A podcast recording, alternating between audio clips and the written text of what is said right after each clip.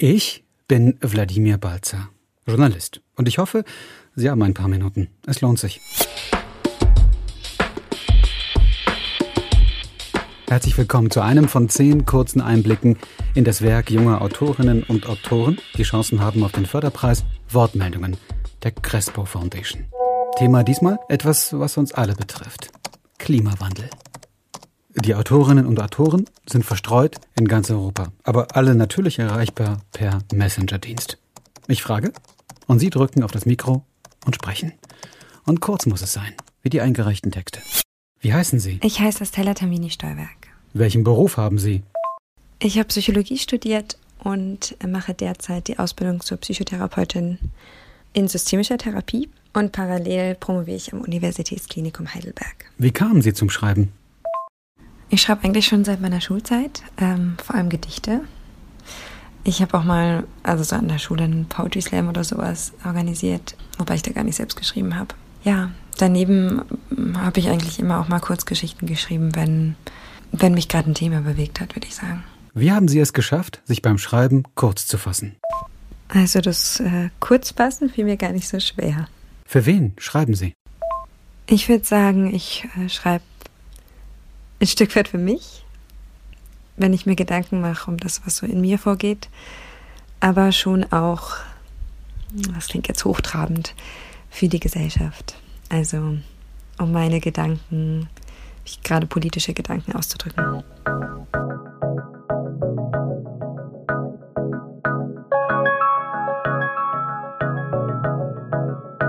Was kann Literatur gegen den Klimawandel ausrichten? Ich glaube, Literatur kann viel ausrichten. Zum einen ermöglicht das die Identifizierung, wie ich gerade, wenn man über die Zukunft schreibt, ähm, mal das Hineinfühlen, wie es sein könnte, wenn die Situation anders wäre, im Schlechten wie im Guten.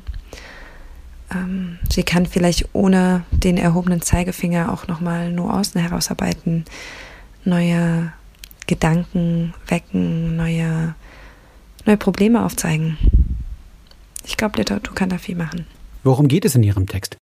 Es wird sowohl ein kritischer Blick auf die Gegenwart geworfen, als auch eine Idee skizziert, wie es aussehen könnte. Wir denken ja oft an die negativen Folgen von Klimawandel, auch zu Recht.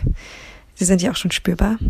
Ähm, aber ich glaube, wenn man das praktisch begreift, als jetzt wirklich den Weckruf, Dinge umzustellen, sich auf Dinge zu besinnen, die früher immer waren oder die von Wert sind, welche neues Miteinander, dass da ganz schön viel Potenzial drin steckt.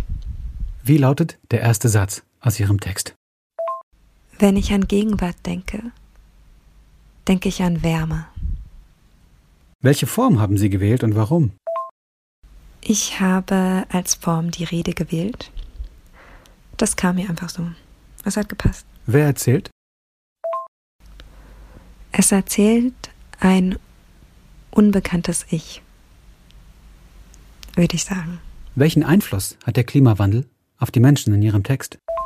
Die ProtagonistInnen im Text sind auf jeden Fall sehr stark beeinflusst durch den Klimawandel.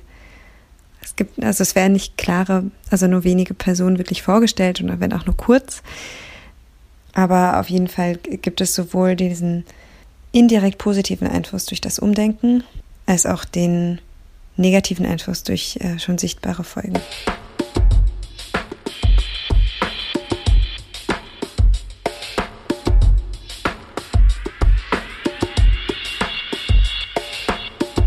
Sie zeichnen eine ideale, ökologisch-soziale Welt. Ist das reine Utopie oder wirklich machbar? Die Welt, die ich beschreibe, wäre für mich erstrebenswert das ist erstmal was ganz Persönliches. Und vielleicht aufgrund meiner Profession als Therapeutin ist es mir eben wichtig, positive Ziele zu formulieren. Dinge, die uns anziehen, wo wir hin möchten, die uns einen Weg vorzeigen.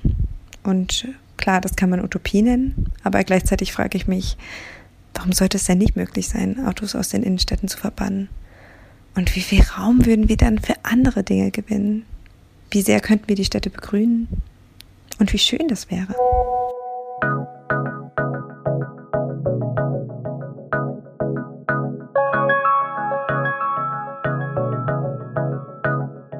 Estella Tambini Stollwerk. Vielen Dank für diese Antworten. Danke natürlich auch für den Text und viel Erfolg beim Preis.